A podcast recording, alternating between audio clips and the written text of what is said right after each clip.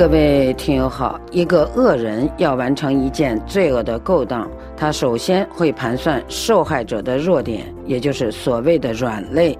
害人者在暗处心机深藏，受害人在明处不加提防。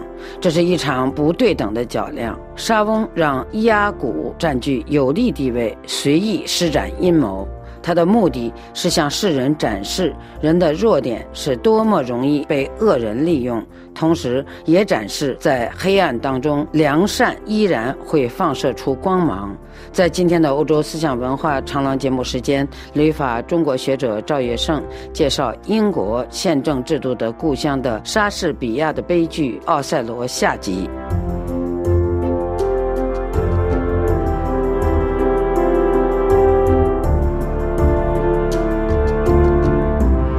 赵先生您好，您好，赵先生。伊阿古宣称他已有了实施犯罪的计划，他如何实行他的阴谋呢？这就是我们在开头指出的，他处心积虑地探查他所要加害的人的弱点，向他们的软肋下手，这是最邪恶的人使用的手段。上次我们已经讲到啊，他要找一个人，当他毁灭奥赛罗的替罪羊，这个人就是奥赛罗欣赏的年轻的副手凯西奥。亚古知道啊，凯西奥的弱点是天真坦荡，对待女性呢风度翩翩，有一种高贵的骑士风度，而且他为人随和，容易迁就别人，这些本都是美德，但是在亚古看来都可以利用。他说：“我只要张起那么一只小小的网，就可以抓住凯西奥这只大苍蝇。”于是他就告诉罗德里格，凯西奥和海斯特蒙娜有私情。因为凯西奥又漂亮又年轻，凡是可以使无知妇女醉心的条件，他无一不备。其实呢，他也同时观察到奥赛罗的弱点，他耿直、简单、冲动、暴烈，而且他极爱海斯特蒙娜。亚古想啊，我要叫这个摩尔人心里长起根深蒂固的妒忌，没有一种理智的药饵可以把它治疗。于是亚古就设计了一个陷阱，他引诱凯西奥在值班的时候喝醉酒，刺伤了一位军官，而且故意把这一切都做给奥赛罗看，让他去撤凯西奥的职。可他在这么做的时候呢，他却装出一副处处袒护凯西奥的样子，让凯西奥相信呢，他才是真朋友。现在的情况是，奥赛罗和凯西奥起了冲突，伊阿古却成了调和人。这就是伊阿古阴谋的第一步。他先挑起奥赛罗对凯西奥的不信任，两个人之间有了裂缝，才好下手。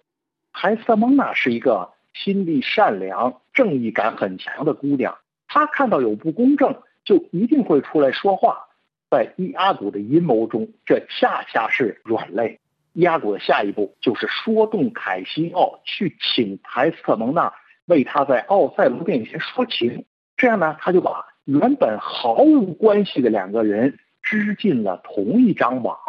亚古得意地说：“恶魔往往用神圣的外表引诱世人干罪恶的罪行，正像我现在所使用的手段一样。因为当凯西奥这个呆子恳求海斯特蒙娜为他转还。”竭力在那摩尔面前替他说情时，我就用毒药灌进摩尔人的耳中，说他所以要运动凯西奥复职，只是为了奸情的缘故。我用他的良善心肠污毁他的名誉，让他们一个个落入我的网中。伊阿古对台斯特蒙娜的软肋看得很准。当凯西奥去请他帮忙时呢，他表决心说。要是我发誓帮助一个朋友，我一定会帮到底。我的丈夫得不到安宁，无论睡觉、吃饭的时候，我都在他耳边絮叨；无论他在干什么，我都要插嘴替凯西奥求情。果然，当泰斯特蒙娜竭力为凯西奥说情时，亚古开始在奥赛罗面前呢，用隐晦的语言影射凯西奥和泰斯特蒙娜有私情。引得奥赛罗说：“当我在没有亲眼目睹之前，我绝不忘记猜疑；当我感到怀疑时，我就要把它证实。果然有了确实的证据，我就一了百了，让爱情、妒忌、同时毁灭。莎士比亚写作伊阿古挑拨离间的言辞时，笔法高超，他让恶人说的话句句恶毒，但是又不露痕迹。这样一套心机，奥赛罗怎么可能猜得透呢？岂止猜不透啊，他是完全上了钩。伊阿古走后呢，奥赛罗就忍不住自言自语地说：“也许我生得黑丑，缺少绅士们温柔风雅的谈吐。也许因为我年纪老了，所以他才会背叛我。我宁愿做一只蛤蟆，呼吸劳室中的浊气，也不愿占住自己心爱之物的一角，让别人把它享用。”伊阿古灌入的毒汁就生效了，猜忌和。妒忌的野草已经开始生长。随后呢，沙翁安排了一个戏剧中常见的手法，用一件物品充当戏剧性转折的枢纽，那就是一方手帕。泰瑟蒙娜用奥赛罗送给他的这方手帕呢，去给奥赛罗擦汗，但是这手帕掉在地上，被伊阿古的妻子埃米利亚捡起来了。这个本事，伊阿古几次叫他呢？把它偷出来，他本是奥赛罗送给台斯蒙娜的信物。奥赛罗再出场，观众能够感觉到他已经完全被猜忌折磨着。他甚至自我安慰说：“他瞒着我跟人家私通，我不是一无知觉吗？被盗的人要是不知道盗取他什么东西，旁人也不让他知道，他就等于没有被盗一样。”此刻呢，伊阿古却在他旁边。一脸无辜的就安慰他，但是呢，奥赛罗内心的焦躁的已经不能控制，妒忌啊，就是这么一副毒药，他起于猜忌，终于疯狂。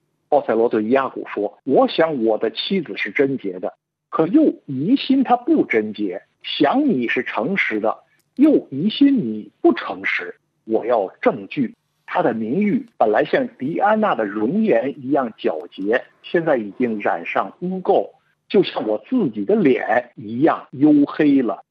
伊阿古已经准备好了证据了，对，他就把这个手帕啊放到了凯西奥的房间里。他得意地说：“我要把这手帕丢在凯西奥的寓所，让他找到他。像空气一样轻的小事儿，对于一个妒忌的人。”也会变成天书一样的确证，这摩尔人已经中了我的毒。危险的思想本来就是毒药，开始时尝不到滋味，可渐渐在血液中活动起来，就会像硫磺矿一样轰然爆发。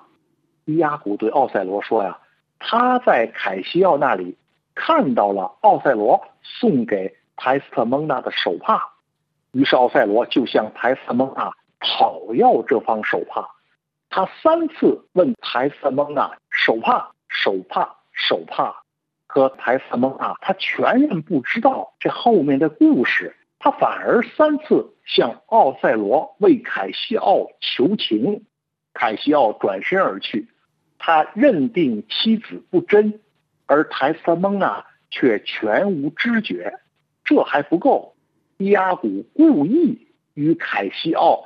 谈一些男欢女爱的话题，奥赛罗以为是在谈凯西奥和泰瑟蒙娜的私情。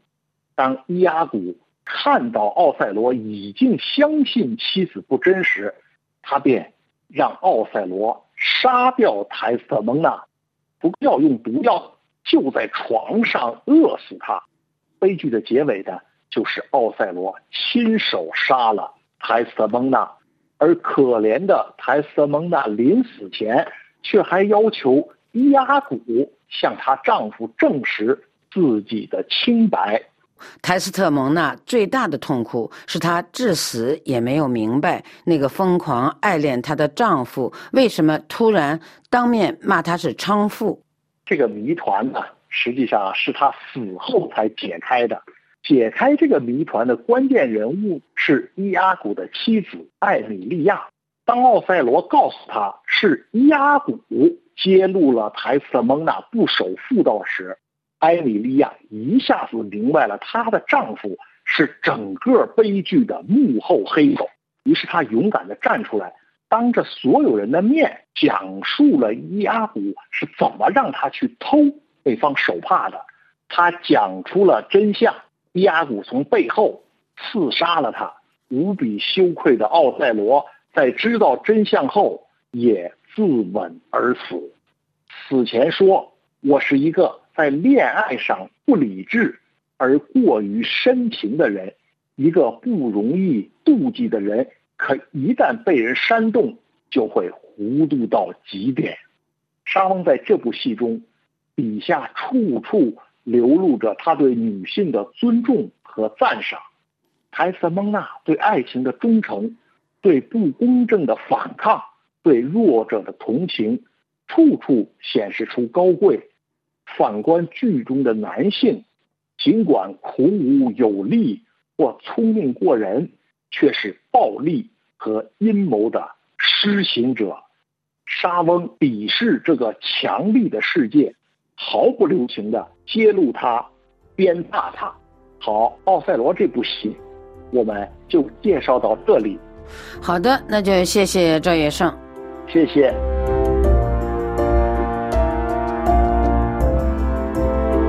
各位听友，以上您听到的是赵野胜的英国宪政制度的故乡莎士比亚的悲剧《奥赛罗》下集。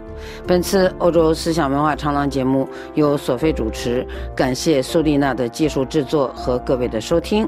下次欧洲思想文化长廊节目时间，我们再会。